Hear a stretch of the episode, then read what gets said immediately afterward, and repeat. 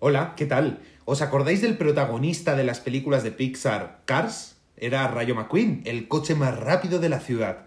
Pues si este coche fuera real, ahora mismo se lo rifarían muchas startups y empresas como Globo o Seur. Imagínate cómo repartiría los pedidos. Venga, vamos. Hoy Rayo McQueen, Kit Commerce y Parlanchín.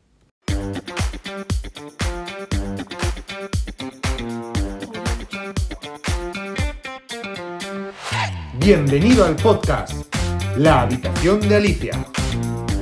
Tu dosis semanal de tendencias empresariales, startups, marketing y ventas.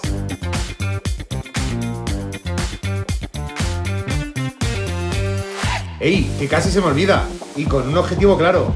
Ser diferentes para ser únicos e invencibles. Empezamos.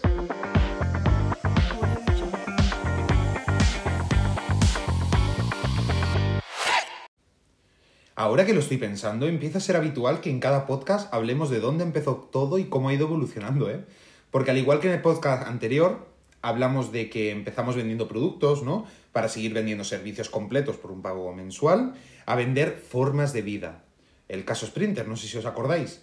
En esta ocasión pasa lo mismo. Es muy probable que se avecine una nueva era del e-commerce. ya sabéis lo que me gusta a mí los titulares. Como cuando Amazon prometía entregas gratis en 24 horas, ¿os acordáis? Y todos nos echábamos las manos a la cabeza. Eh, bueno, ahora mismo es que la verdad es que formamos parte de un entorno totalmente digitalizado, lo que ha llevado a que la agilidad y la rapidez en todos los sectores y ámbitos sea vertiginosa. Eh, parece que estemos en una montaña rusa a diario. y por supuesto, el e-commerce no es una excepción, al revés, es, parece que es el epicentro de todo, ¿no? Cada vez los usuarios somos más exigentes y queremos las cosas más económicas, pero con más calidad.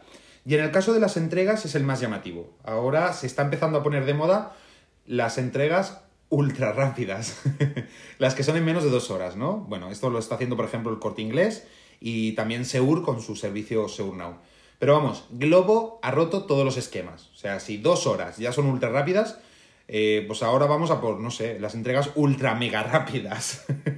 en menos de 30 minutos. Eh, bueno, a esta tipología de reparto, en, en horas, se le llama quick commerce. Al final, piensa que los consumidores hemos cambiado los hábitos y estilos de vida. Demandamos mayor comodidad y rapidez. Y en este caso, pues Globo, oye, mm, las cosas como son, ha acertado con su modelo de negocio, ya que al final ya no es que las grandes corporaciones tengan un e-commerce y puedan contratar grandes redes de distribución nacionales e internacionales, ¿no? Como en el caso del corte inglés, sino que es conectar, tú piensas al final, ¿no? Conectar mediante una app, ¿vale? Que desarrolla un externo, a negocios locales como la farmacia de tu ciudad, pues contigo. Y al final es muy simple, los cambios de tendencia y evoluciones de los hábitos son simplemente oportunidades de negocio. Lo que sí te voy a decir es que al final no hay éxito sin inversión. ¿eh? en este caso, Globo ha invertido más de... Está sentado, ¿verdad? Atento, ¿eh? 100 millones de euros a través de una asociación con la compañía Stoneweck. Y no creas que se quedará ahí, ¿eh? Tiene una estrategia de expansión centrado también en expandir su red de dark stores. En, en, español se llamarían tiendas oscuras, ¿vale?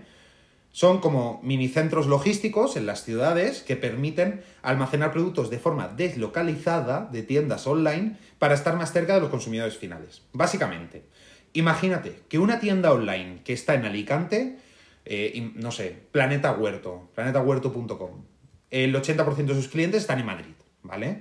Pues bueno, contrata el servicio de Dark Stores de Globo y directamente localiza parte de su almacén logístico, de sus productos, en Madrid, ¿vale? Cuando entre un pedido que sea de un cliente con dirección en Madrid, pues directamente en vez de enviárselo a Alicante-Madrid, va a ser Madrid-Madrid. Va a Globo, lo recoge y piensa que en menos de 30 minutos, pues tiene la mercancía allí.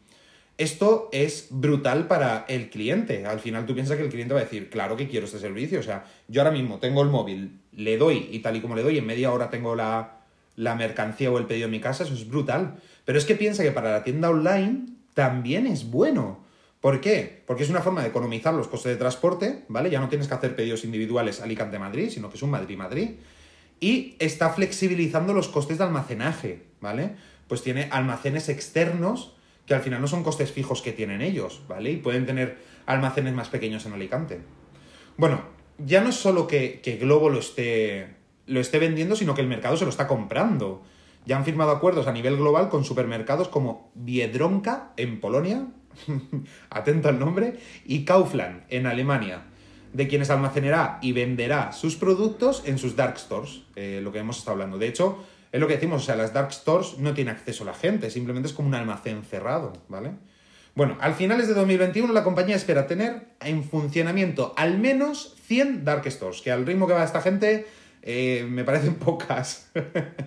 El foco de estas dark stores estará puesto en cuatro mercados clave. Italia, Portugal, Rumanía y España. Así que atento, que llega aquí, ¿eh? Y en algunos países de Europa del Este. De todas formas, ya cuentan con, con esta tipología de tiendas en Barcelona, Madrid, Lisboa y Milán. O sea que, imagínate. Básicamente, Globo lo está petando. Pero ¿qué quieres? Si es que han sabido leer al consumidor de manera excelente. Pero bueno, ahora te toca a ti. Te pregunto, ¿has pedido alguna vez por Globo? Oye, y si ya lo has hecho, ¿te ha molado la, la idea o qué? Y si no lo has hecho, ¿a qué estás esperando? y si tienes un negocio, ¿crees que puedes darles este servicio a vuestros clientes? Seguro que ellos estarían más felices. Y además, ¿tu competencia lo tiene? Si no lo tiene, es una ventaja competitiva para ti. Y hasta aquí el episodio de hoy. Me ha encantado estar una semana más contigo. Pero recuerda que la semana que viene volvemos con un episodio nuevo con más marketing, más ventas, más tendencias. Mientras tanto, nos leemos en LinkedIn y en Instagram, arroba la habitación de Alicia. Y si te ha gustado, dale a seguir para no perderte ninguna novedad. Un abrazo.